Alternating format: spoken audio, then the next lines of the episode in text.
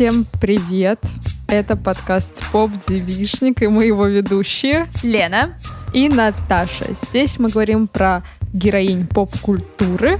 И в этот раз мы поговорим про девчонку, про женщину, которую вы очень просили обсудить. Это Скарлетт О'Хара из фильма «Унесенные ветром» и из романа. Мы обсудим как раз-таки оригинальную книгу Маргарет Митчелл, обсудим экранизацию четырехчасовую и еще немножко расскажем про продолжение этой истории, про Скарлетт. Тоже есть фильм и книга. Короче, Постараемся, как обычно, обсудить все, а там уж как пойдет. На всякий случай напоминаем, что мы есть во всех социальных сетях, которые вообще существуют. И сейчас даже в ТикТоке, прикиньте. У нас есть Patreon, Boosty и подписочка в аудиостор на Soundstream, так что можете поддержать нас, слушать дополнительный контент. Мы записываем поп-мальчишники, у нас есть антикнижный клуб Усики Наташи Ростовой, Лена отдельно ведет свою комнату, подкаст про писательниц, приглашает очень классных гостей. Так что будем рады вашей поддержке информационной и финансовой. Ну что, начнем с нашего традиционного вопроса. Как мы познакомились со Скарлетт О'Харой? Какие первые впечатления у нас от нее остались? Давай ты первая, потому что у меня странная история, базовая абсолютно, но одновременно и, наверное, не очень стандартная. Ты уже заинтриговала, давай расскажи. Ну, окей, окей. Просто все в моем окружении так или иначе смотрели «Унесенных ветром» или читали «Унесенных ветром». Как будто бы это неотъемлемая часть поп-культуры, которая тебе приходит вместе с мамой. Потому что мама, скорее всего, либо читала, либо смотрела у меня вообще все мимо, ничего. Я узнала о том, что фраза «я подумаю об этом завтра» из «Унесенных ветром» только месяц назад, когда я решила внезапно на прогулках со своей собакой прекрасной слушать роман «Унесенные ветром». И я очень быстро его прослушала, потом посмотрела фильм. Вот мое знакомство с «Унесенными ветром». Да, Скарлетт О'Хара, окей. Вот этот вот усатый чел. Все. Но у меня есть теория. У меня есть теория, которую я обсуждала вместе со своими друзьями в Тбилиси. Я как раз задавала вопрос, какие ваши воспоминания по поводу «Унесенных ветром», и по ходу было некоторое деление в зависимости от того, что читала или смотрела ваша мама. Потому что были мамы, как моя мама, кстати, которые любили «Поющие в терновнике». И поэтому «Поющие в терновнике» я прочитала, типа, в 13 лет и была в восторге. Но «Унесенные ветром» просто не были передо мной. И есть еще какая-то третья книга, но я забыла. Она прям вот совсем для тех, кто в меньшинстве. Вот. А «Унесенные ветром» и «Поющие в терновнике» будто бы вместе. Вот такая у меня история. Я прочитала «Унесенных ветром» в сентябре этого года, 2023 года. Фильм посмотрела два дня назад. Вот и все. У меня история такая, что в целом у меня тоже, наверное, очень часто мелькала как раз перед глазами «Унесенный ветром».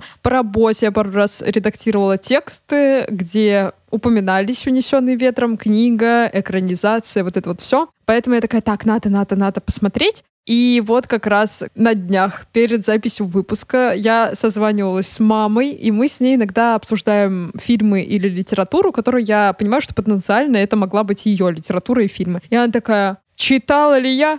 Конечно, я прочитала и «Унесенный ветром», и «Скарлетт». Я посмотрела и то, и то. Конечно же, в экранизации «Скарлетт» ужасные актеры. То ли дело Ред и Скарлетт в оригинальном фильме. Вон там она красотка. И я такая, мы вот с Леной скоро будем записывать эпизод подкаста про эту героиню. Она такая, а ты что, не прочитала? Я такая, да нет, не прочитала, только посмотрела. И она такая, Наташ, ну Наташ. Она прям меня отругала. Она такая, Наташ, надо было прочитать. Она говорит, да ты хоть сейчас включишь, ты к своей записи уже все прочитаешь. Она на одном дыхании. На одном дыхании 48 часов аудиокниги на секундочку. Ну да, я представляю, что она достаточно большая. Она говорит, фильм, конечно, все не передает. Не передает. Фильм фигня по сравнению с книгой не фигня, но я скажу некоторые моменты, которые... Опустили. Опустили, но там очень-очень много изменений. Я не говорю, что это плохо или хорошо, Некоторых героев просто нет. И из-за этого как будто бы немножечко страдает персонаж Скарлетт. В экранизация. Но об этом чуть попозже. Да, вот. Поэтому могу рассказать, как моя мама читала и смотрела, когда она была беременна моим братом. Она говорит, вот там у меня была лафа, сидела, читала. Очень странно, что мы с ней это не посмотрели, потому что все-таки какую-то, знаешь, классику типа «Спеши любить». Она мне это показала, и она такая, вот, давай с тобой посмотрим. Мне кажется, «Унесенный ветром» тоже, по крайней мере, фильм точно достаточно, мне кажется, женский, потому что там очень все романтизировано, очень все-таки большой фокус на любви на вот этих отношениях. И, короче, да. Ну, а насчет фильма, мне было тяжело его смотреть. Я смотрела его в несколько заходов. Я человек все-таки другого поколения уже. Слушай, ну там он сам по себе разделенный на интермиссию и на главу. Его удобно делить на самом деле. Ну да, вот. я тоже так оправдываюсь. Но под конец я прям втянулась, и когда я начала смотреть Скарлетт, хотя там другие актеры, тем не менее, все равно персонажи знакомые и с такими же характерами, я такая, ну что, эта девчонка девчонка в этот раз выдаст. Давайте смотреть. Так, ну что, начнем обсуждение. Скарлетт? Да. Что ты о ней думаешь? Будем ли мы вводить в курс дела, про что книга сперва? как мы делаем это иногда в усиках Наташи Ростовой. Подписывайтесь на Boosty, Patreon 'е. Ну, вообще, мне кажется, это такая классика, которую, наверное, не супер надо рассказывать. Наташ, перед тобой буквально в окошке Google Meet сидит человек, который узнал про, в принципе, сюжет и историческую эпоху унесенных ветром в сентябре этого года. Ну ладно, расскажи чуть-чуть. Вдруг э, девчонки, которые нас слушают, не знают. Собственно, это эпический роман. Он охватывает довольно большой промежуток времени, вот в стиле, не знаю, какого-нибудь Толстого, вот как «Война и мир». Очень долгая, так и «Унесенные ветром» — это прям история одной семьи. У нас есть главная героиня героиня Скарлетт Ухара, которая очень любит э, молодого человека по фамилии Эшли. И вроде бы все в порядке, все хорошо, но оказывается, что Эшли не хочет быть с ней. Он женится на другой девушке, а на фоне всего этого у нас гражданская война в США. Середина, конец 19 э, века, ну, по сути, да, вот в этом и есть весь премис. Э, в какой-то момент там появляется герой э, Ред Батлера. Он тебе нравится? Он мне очень нравится. И сделаю ремарку, что этот же актер, который снимался вот как раз в фильме «Унесенный ветром», он же играл в первом названном румкоме. Помнишь, мы обсуждали как раз с тобой, у нас была лекция в Москве, и мы там говорили про первый румком, поэтому я уже, это, знаешь, немножко эту метавселенную начала изучать. Что мы думаем о Скарлетт? Давай, я тебе даю право первых впечатлений. Блин, я не знаю, мне кажется, мне в какой-то момент начала нравиться эта девчонка. Сначала, наверное, мне было не очень комфортно за ней наблюдать, потому что все-таки это другая эпоха, и надо вот этот тумблер душности собственной иногда в этот момент отключать, потому что я такая, блин, она живет не так, как надо, она себя ведет не так, как надо, она еще там что-то. Но в какой-то момент я такая, жесть, на долю этой девчонки выпало непростое время. И типа в некоторых моментах она руководствуется тем, что она буквально просто хочет выжить. Она часто принимает э, решения, которые будут, да, удобны только для ее семьи, для нее самой она достаточно пробивная, и, наверное, этим она мне очень понравилась, но особенно мне нравится ее развитие, вот как ни странно, в уже продолжении в Скарлетт, потому что как будто бы в основном фильме «В унесенных ветром» для меня этот фильм показался немножко таким, знаешь, как будто бы они просто мне рассказали, вот как ты пересказываешь друзьям что-то, и тебе надо опорные пункты рассказать истории, типа вот сначала случилось это, потом вот это, достаточно динамичное повествование, и я не скажу, что там очень много штук, которые дают тебе с героем побыть, потому что они то едут от войны, то они приезжают э, куда-то, то она кого-то убивает, то она беременна, то еще что-то. И ты такая, блин, что, девчонка, ты вообще что думаешь об этом? Вот, расскажи, насколько это отличается от книги, есть ли в книге больше рассуждений ее личных? Я не могу сказать про какие-то рассуждения, в целом как будто бы не особо, но в книге точно дают больше времени раскачаться, но это естественно. Книга довольно большая, но она правда прям занимает время. Два тома, по сути. Вот как раз все эти переходы, которые ты сейчас рассказывала, и которые в фильме, они разделяются вот этой строкой белых буквок. Да, и три минуты просто заставка. Да, просто заставка того, что происходит э, в историческом плане. В книге это как-то, ну, немножечко гармоничнее все работает. Мы лучше можем понять и то, какие разговоры на кухнях, например, происходят как раз когда развивается война, поэтому все идет будто бы более плавно. С другой стороны, Скарлетт успевает тебе, ну не то чтобы надоесть, а раздражает э, чуть больше, как будто бы в книге. Почему? Ну, потому что ты наблюдаешь за ней в очень разных ситуациях. И тебе дают как раз в момент, когда уже ближе к концу «Унесенных ветром», когда мы наблюдаем за ее отношениями с Рэтом, как они пытаются строить семейную жизнь, и то, что Скарлетт просто реально постоянно начинает думать об Эшли. И вот это вот ее многоходовочка про то, чтобы сказать Рэту, что она больше не хочет детей, она в фильме как будто бы очень быстро проходит, а в книге это прям целый ее план, что Эшли скажет Мелани, что да, я тоже не хочу детей. Я скажу, и вот мы будем вместе а, ну да, в фильме это вообще не считывается. Вот, да, в фильме это совсем не считывается. И в фильме на самом деле не считывается. Помнишь момент, когда уже все, гражданская война закончилась, и вот они живут в Атланте, Эшли на лесопилке помогает э, Скарлетт. Нам просто такой быстрой нарезкой показывают, что Скарлетт так или иначе продает э, разные вещи Янке. Это, по-моему, даже просто, да, проговаривается один раз. Типа, вот она сотрудничает с ними, и все. Это очень сильно мэчится с тем, что потом Ред делает, э, когда у них появляется ребенок, когда он Скарлетт обвиняет, что из-за тебя у нашей дочки теперь нет никакого шанса на хорошее образование, на нормальный социальный капитал, потому что нас из-за тебя все ненавидят. Это прям был большой сюжетный момент. И как будто бы в рамках книги это все интереснее. Там все очень понятно. Если бы я без книги, наверное, смотрела фильм, мне было бы сложно сообразить, э, почему это приводит к этому, или я бы не смогла даже соединить э, два события, которые в фильме есть, а на самом деле они действительно, ну, связаны. Но как бы это экранизация, это нормально. В экранизации нормально убирать те части сюжета, которые не так важны. Ну и тем более, видишь, это же глобальная история. То есть я представляю, что «Унесенный ветром», наверное, лучше можно было бы рассказать, если бы это была история на 10 серий, например, часовых, да, там были бы какие-то переходы, а здесь вот прям ты скачешь просто из точки в точку, они постоянно меняют свое отношение ко всему, ты такой, типа, что происходит? Ну вот мне, наверное, поэтому чуть больше нравится Скарлетт, там 5 часов, там две большие как бы серии, возможно, даже больше. И при этом они берут маленький отрезок времени, действие длятся 7 лет, когда Скарлетт 28 до ее 35, то есть это еще и не такой большой размах по хронометражу. И вот как раз они уже чуть более детально рассказывают какие-то эпизоды, и плюс из-за того, что все-таки этот мини-сериал вышел позже, чем «Унесенный ветром», ну, там, знаешь, мне в старых фильмах очень нравятся вот эти вот моменты нетрогательные, душесчипательные, когда вот эта вот музыка такая...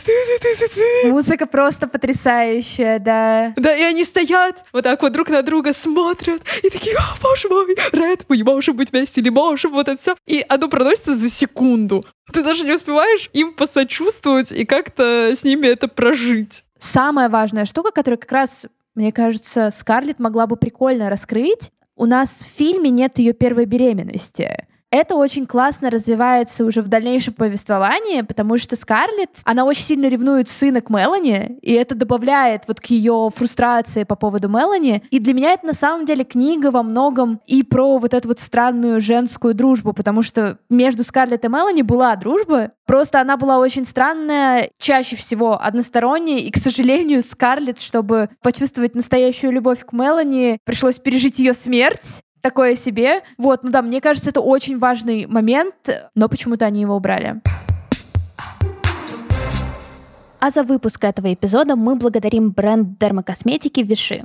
Мы уже немного обсудили Скарлетт и то, как мы относимся к этой героине, насколько мы довольны ее жизненными решениями. А сейчас мы обсудим, как ее беременность повлияла на ее состояние, на ее кожу. И для того, чтобы сделать это с профессиональным взглядом, мы позвали эксперта, врача-дерматолога и косметолога Майю Голдобина. Майя, привет! Всем привет! Ну, начнем с того, что Скарлетт была безупречна. Ну да, всегда выглядело просто потрясающе. Это, знаете, такой очень сложный момент, когда ты весь безупречный, и потом с тобой что-то происходит, это переживается в разы хуже, чем если ты сразу относился к себе капелечку не так требовательно, скажем так. Что касается беременности, с одной стороны, это физиологическое состояние, да, беременность не болезнь, мы ее не лечим. А с другой стороны, это то состояние, которое очень сильно влияет в целом на организм женщины. И, конечно, это ну, своего рода испытание на прочность, потому что понятно, что нагрузка возрастает. И более того, мы же в тот период, когда ждем малыша, выращиваем в себе целый новый организм. И понятно, что будут гормональные изменения абсолютно естественные, волнообразные, различные. И по триместрам они отличаются беременности, и после родов, и в период лактации. И дальше есть такой хвостик, такой шлейф после окончания лактации, когда у нас еще эти гормональные изменения идут. Естественно, кожа не остается в стороне. Здесь нужно сказать, что мы в целом не можем на 100% прогнозировать, как у конкретной женщины кожа себя поведет. Также мы не можем говорить о том, как в целом она будет выглядеть. Э, некоторые пациентки мне говорят, да я вообще никогда так хорошо не выглядела, как во время беременности. Действительно, это очень-очень индивидуальный момент, но вернемся к коже. В коже есть структуры пигментные меланоциты, которые будут очень чувствительны к этим гормональным изменениям. И у нас есть некая общая статистика, она сейчас будет с большим разбросом, не удивляйтесь, потому что очень сложно собирать эти данные статистически. Но говорят о том, что от 15 до 75% женщин в период беременности сталкиваются с пигментацией. И это бывает пигментация как на лице, часто в центральных зонах лица, так и на теле, особенно в районе груди и по белой линии живота. Это как бы такие типичные да, гормонзависимые зоны, которые этот пигмент проявляют. Достаточно часто уже после беременности, обычно в срок от 6 месяцев до года, большая часть этой пигментации светлеет самостоятельно, не имея вот этой вот гормональной подпитки, как во время беременности, она, в общем-то, проходит. Так случается не у всех женщин, это первый момент. И здесь мы уже подключаемся с нашими методами дерматокосметики и косметологическими профессиональными программами. А второе – это то, что есть у кожи определенный уровень злопамятности. То есть если во время беременности в каком-то месте возникла пигментация, то вероятность того, что на этом же месте этот пигмент проявится позже, например, там, летом под воздействием ультрафиолета, или в период следующей беременности, или еще в связи с какими-то факторами, она резко повышается такая предактивация пигментных клеток, их готовность, да, они уже умеют этот пигмент выбрасывать в большом количестве. И если что-то происходит, знаете, они выстраиваются в шеренгу. Я, я вот, я буду за пигмент здесь сейчас отвечать. А вот с прыщами такое работает? Я просто замечаю, что у меня иногда вот в одних и тех же местах вылезают прыщи. Я такая думаю, почему так происходит? Да,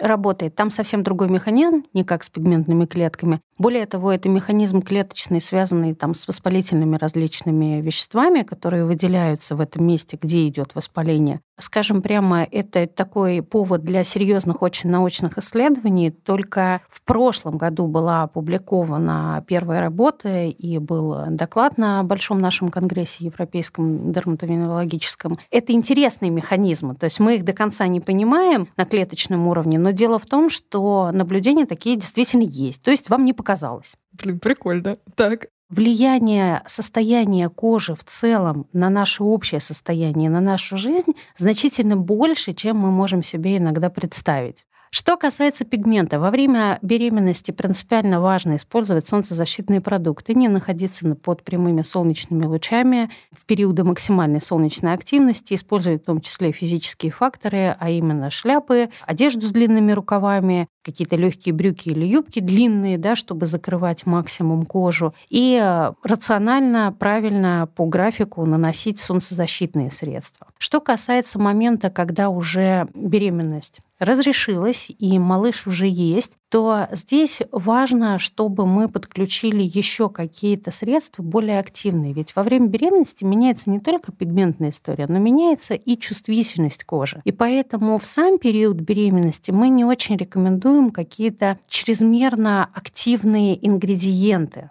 чтобы они были в составе, потому что женщина даже с нечувствительной кожей до беременности может выдать нам совершенно удивительную для самой себя и для нас реакцию вдруг неожиданно, даже на какие-то маленькие концентрации. И в период лактации вот эта чувствительность высокая, она по-прежнему может сохраняться. Поэтому в этот период мы будем рекомендовать средства, которые кожу поддержат, и плюс будут иметь SPF, потому что это как раз тот самый случай, когда нам надо один крем нанести, малыш маленький, да, все время требует внимания. Это может быть дневной крем с витамином В3 против пигментации и морщины, лифтактив с SPF 50. Высокий уровень защиты, можно идти гулять с ребенком совершенно спокойно. Он хорошо переносится, там хороший сбалансированный состав, достаточно быстро впитывается, что важно, и тоже такое оставляет очень комфортное ощущение комфорт кожи даже на каком-то ее участке, это иногда такая штука, которая очень хорошо женщину поддерживает, особенно если ребенок беспокойный, она вообще в целом уже сама забывает, как ее зовут,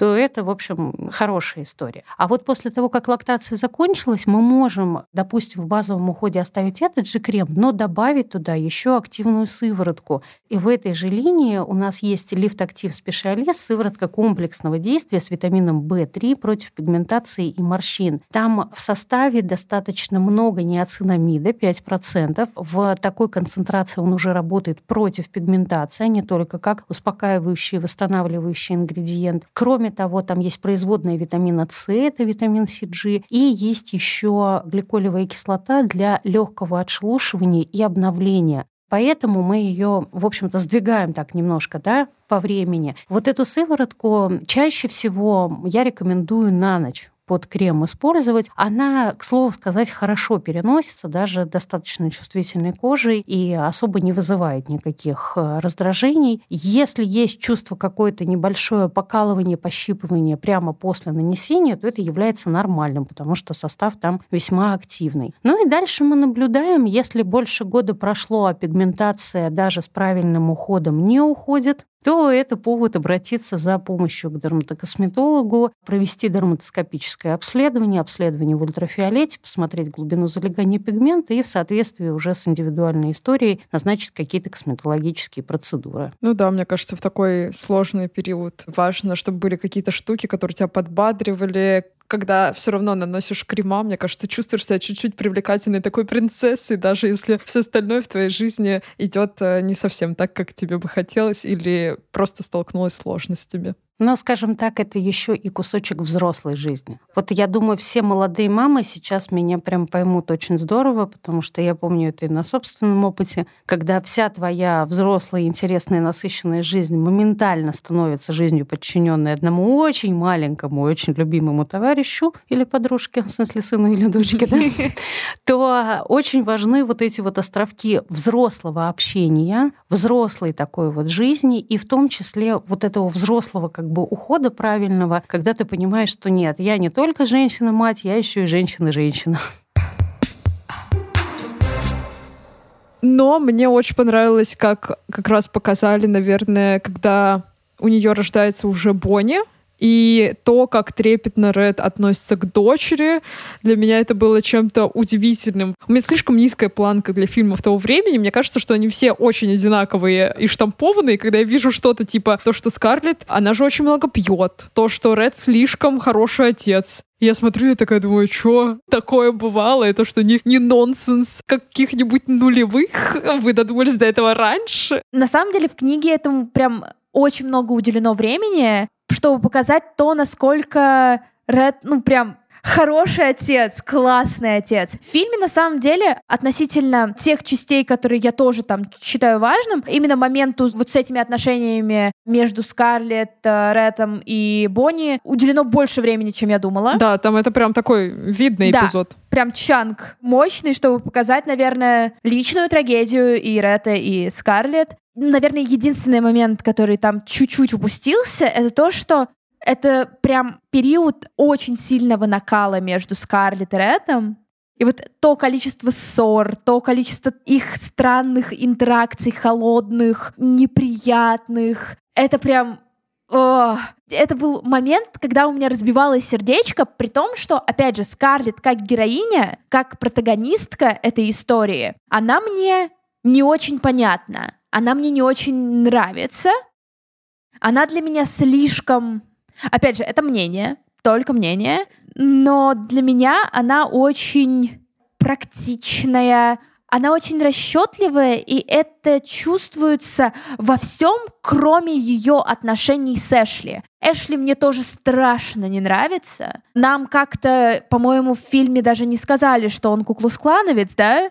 Ну вот, он был куклус-клановцем по сюжету книги. Плюс, честно, именно в рамках таких героинь, как Скарлетт, образы южных, вот этих вот Southern Belle, как их называют, это буквально, по-моему, троп конкретный. Мне они не очень нравятся. Мне не очень интересно за ними наблюдать. Потому что, ну, нам же, по сути, в течение всей книги «Унесенные ветром» показывают про то, как ветром уносятся все старые консервативные штуки, которые были в такой изначальной базе Соединенных Штатов. Причем нам рассказывают про это, как будто бы типа, м-м, блин, рабство отменили, какой кринж. А, Скарлетт расстраивается, что каторжников нельзя на лесопилку позвать.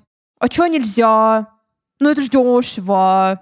Знаешь, наверное, из-за того, что я смотрела в купе как раз э, продолжение, мне кажется, продолжение, возможно, тебе чуть побольше зайдет, потому что, во-первых, она очень там трогательно общается со своей, как она ее называет, мамушка. Это вот как раз женщина, которая нянька ее, и она прям с ней такая, «А, заюшка, типа, она там при смерти, простите за спойлер, но, тем не менее, там все в какой-то момент умирают. Мне казалось, что я смотрю «Игру престолов», потому что Бонни умерла как э, отец Скарлетт. Я такая, что это вообще такое? Зачем вы так сделали? Мне наверное, нравится концовка. Мне нравится, когда Скарлетт видится с Эшли, и она очень расстроенная и очень печальная и слабая, и такая, все, у меня больше нет сил это все выносить. И он такой, ты должна, ты должна нас дальше содержать. Что такое? И говорит, она такая, все, я себе больше не позволю эту слабость. И она на самом деле очень долго себе такую слабость и не позволяет. Ну, я себя чувствую немножко мямли иногда из рилса, если ты помнишь, я недавно выкладывала, где, типа, знаешь, как мне кажется, я себя веду, типа, один проступок и до свидания. На самом деле, я мямля, тряпка, я не отдам тебя никому.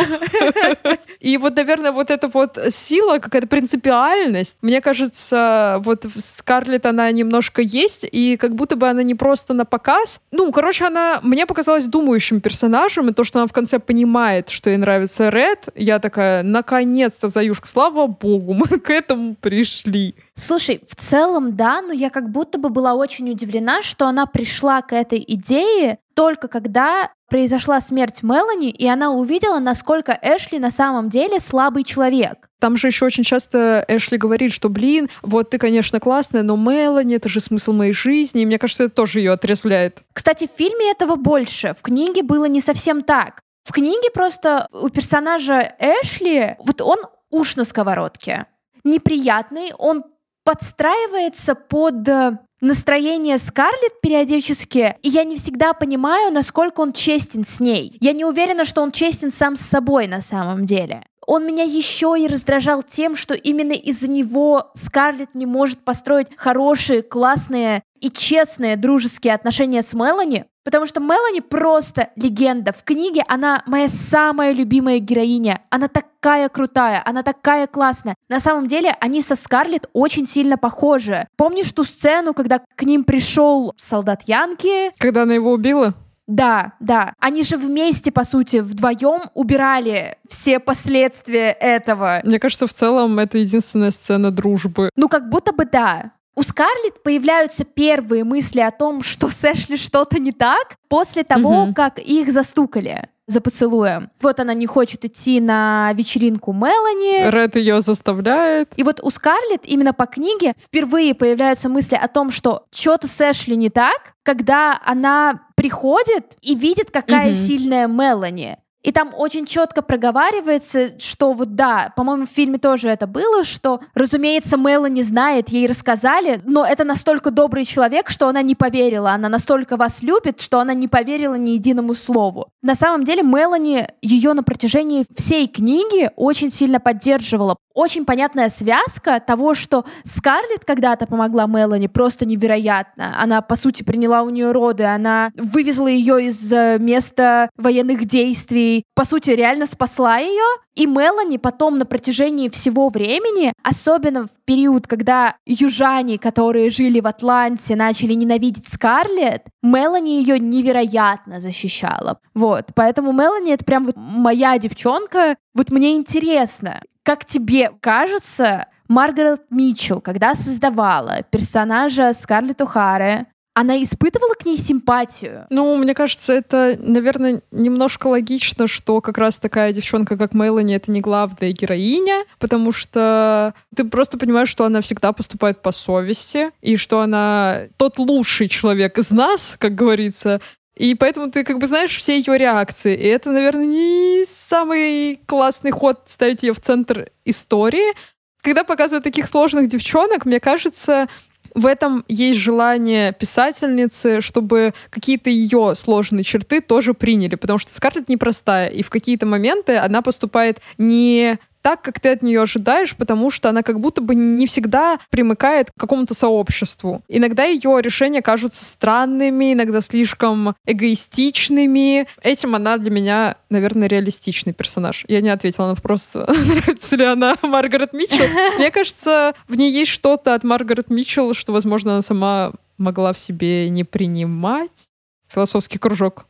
Для меня это был прям вопрос на протяжении всей книги. Опять же, эта книга ознаменовала там две недели моей жизни. Я просыпалась, я знала, что я сейчас пойду на час гулять и слушать. Вот этот вопрос, он постоянно был у меня в голове, потому что моментами мне казалось, что, окей, вот здесь либо Маргарет Митчелл удивительного таланта расистка, либо она пытается нам показать, что главная героиня не должна быть ультимативно хорошей она не должна вести себя всегда по совести. Наверное, так. Потому что количество действий под вопросом у Скарлетт их было очень-очень много. И это касается даже не только отношений с Эшли. Это касается ее общения с прислугой. Потому что нам, опять же, вскользь это показали в фильме, но вот в момент, когда она сама начинает работать, она как будто бы прям становится очень жесткой по отношению к тем слугам, которые остались э, работать на Тару. Но, знаешь что? Мне хочется, наверное, отдельно все-таки обсудить отношения Скарлетт и Ретта. Потому что это то, что периодически двигало сюжет. И если вы любите романтические линии, скорее всего, это вот та самая the романтическая линия в поп-культуре. Что ты думаешь об этой паре? Вот именно по твоему фильмовому experience 'у, насколько они друг другу действительно подходит. Слушай, мне нравится эта пара. мне кажется, они друг друга достойны, потому что Ред тоже, знаешь ли, не ангелочек.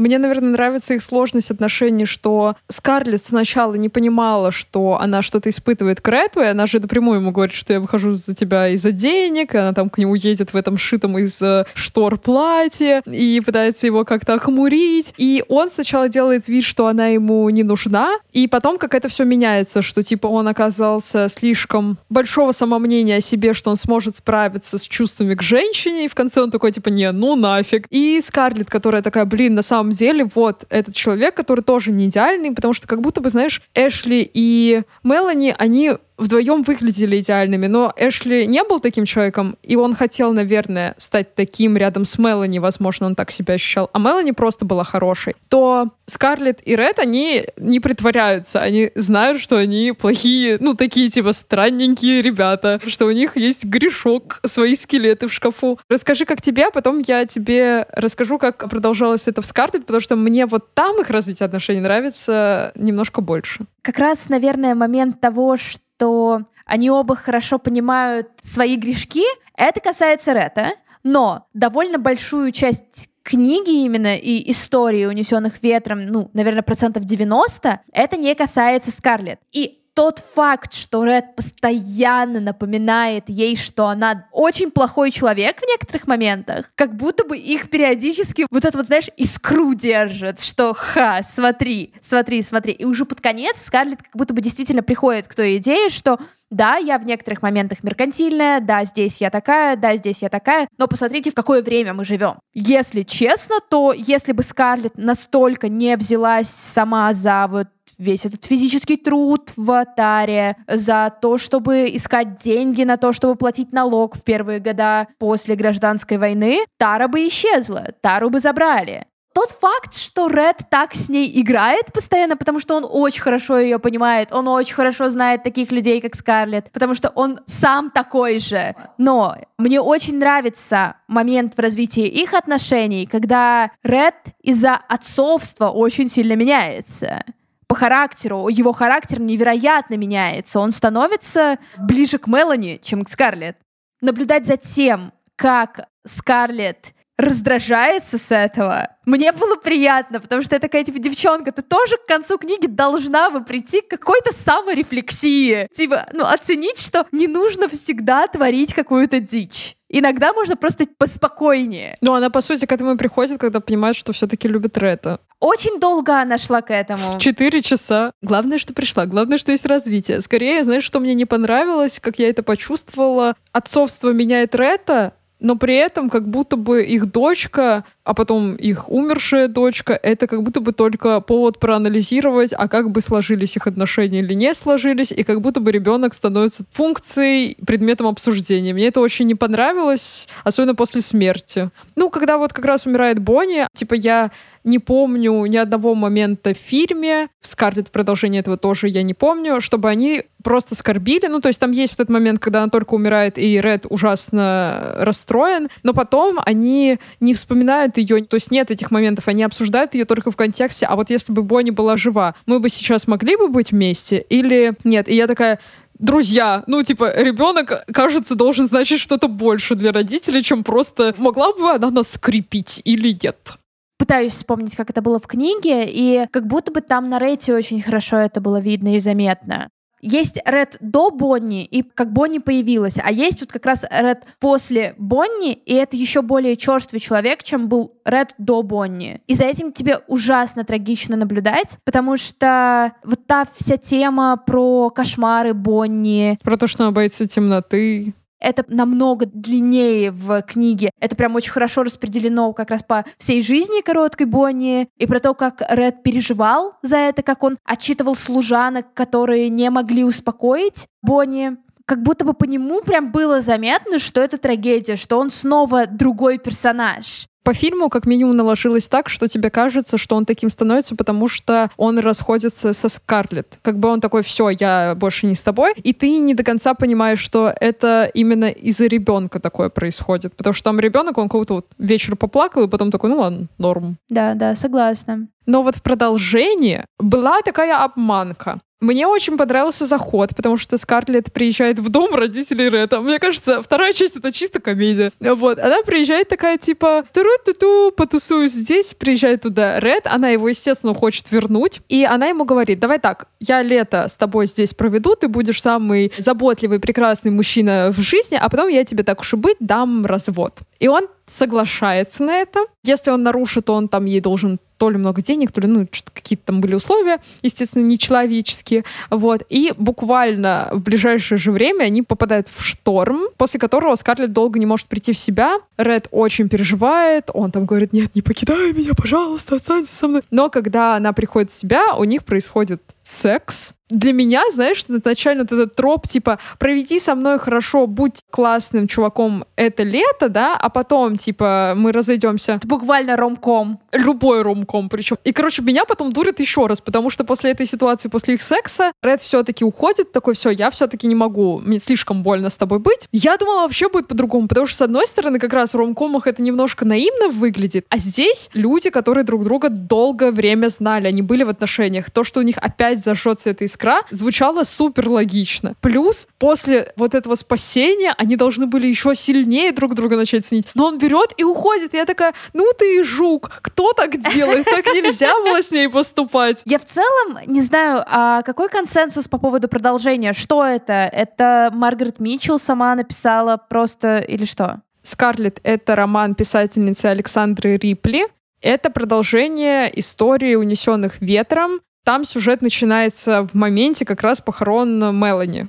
чем, по сути, заканчивается «Унесенные ветром». Это немножко другой взгляд на персонажей. Вот знаешь, ты спросила, любит ли Маргарет Митчелл Скарлетт. Да. Вот мне кажется, кто-кто, а Рипли ее точно любит. Ну, Скарлетт моментами выглядит как будто бы она чуть больше жертва обстоятельств, она чуть реже совершает какие-то странные действия, и в конце концов у нее все-таки будет хэппи-энд, они в конце с Рэтом вместе остаются. Хотя в оригинальном фильме Скарлетт и Рэд расходятся в конце, и, возможно, это тоже ответ на вопрос, как относилась Маргарет Митчелл к Скарлетт, раз она ее оставила без мужика. Я признаюсь, что я поставила книге очень мало звезд на Гудритсе. Ты этой осенью особенно критична. Я очень критична, да. Я сейчас даже, знаешь, посмотрю, что я написала. Две звезды я дала. Возможно, Скарлетт О'Хара самая раздражающая unhinged героиня за весь мой читательский опыт. Леночка, ты так написала и про прекрасный мир, где же ты, Салли Руни. Я вообще не понимаю, что Маргарет Митчелл пыталась ею показать. Unlikable female character? Ну, не знаю. Было ощущение, что Митчелл, она вполне нравится. Вот на тот момент мне показалось, что Митчелл она все-таки понравилась. Казалось, что раз Митчелл постепенно накидывала сильные черты на свою героиню, то и обсессию тюбиком Эшли нужно было слить хотя бы в начале второго тома. Но нет, наша Зая Скарлетт понимает все на последних 50 страницах, потому что... Почему? А непонятно. Настроение пойти искать фанфик про Мелани. Ее отзыв.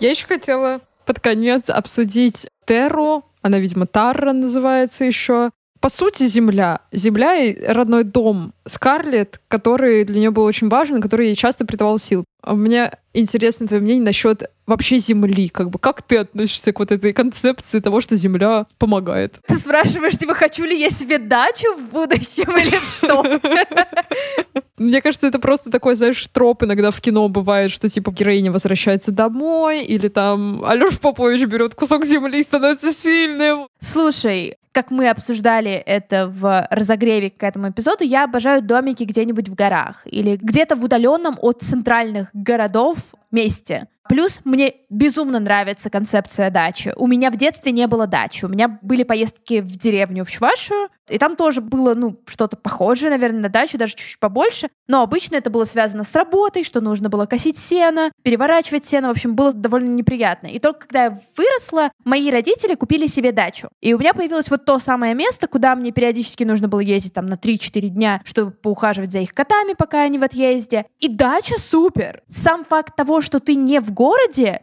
очень классный, очень приятный. Я не могу сказать, что я бы хотела жить в доме, хотя, признаюсь, где-то вот, ну, на задворках э, моего мозга ютится идея о коттедж-кор домике, в котором я как фея хожу и собираю что-нибудь э, на грядочках. Буквально жизнь моей мамы сейчас, если что. Потому что, когда я приезжаю на дачу, у меня буквально экскурсия по небольшим грядочкам. Их, правда, не очень много, но их хватает ровно для того, чтобы готовить дома. И мама такая просто ходит, вот посмотри, мой кабачок. Вот тут вот помидоры, вот тут вот это, а вот там лаванду посадила.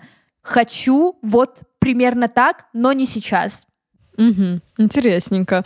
Мне, наверное, нравится вот в фильме один момент, где как раз Эшли дает Скарлетт горсть земли, и потом она кидает в лицо ее чуваку, который приезжает, что-то он там хочет выкупить или что-то такое. Если концептуально, мне, наверное, знаешь, вот эта идея того, что земля придает сил, дом придает сил, там просто дом и земля — это одно и то же, по сути. Мне она не нравится только тем, что с ней очень сложно пробовать какой-то новый опыт жизни где-то или путешествий, потому что ты такая, я хочу домой к себе вот на грядку сидеть там и тупить. И как будто бы это две такие противоположности, две крайности, которые очень сложно сочетать. И я обычно, когда очень долго тусуюсь как раз там на даче у родителей или еще что-то, я такая, ну ладно, это временно.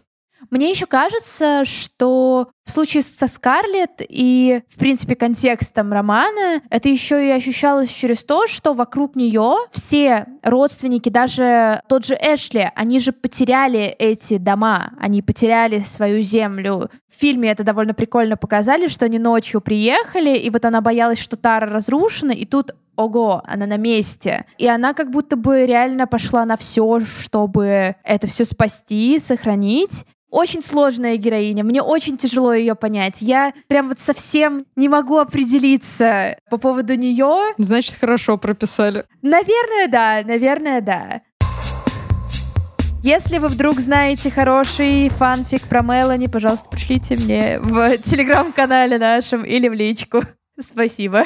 Оставляйте отзывы, как вам, Скарлетт, Мелани. Может быть, у вас есть какая-то другая любимка. И ставьте нам оценочки, пожалуйста, на Apple подкастах. Меня бесит эти 4,6. Почему они столько лет, блин, сидят с нами? Это невозможно. Поменяйте это, пожалуйста. Это зависит только от вас. И залетайте на Boosty, Patreon или Soundstream. Там есть огромное количество контента по подписке. Кстати, во всех этих местах и на Патреоне, и на Boosty, и на Soundstream есть бесплатный период в неделю, который вы можете послушать все и оценить, насколько хотите оформлять полную подписку и какой уровень подписки вам в целом нужен. Ну и до следующей недели.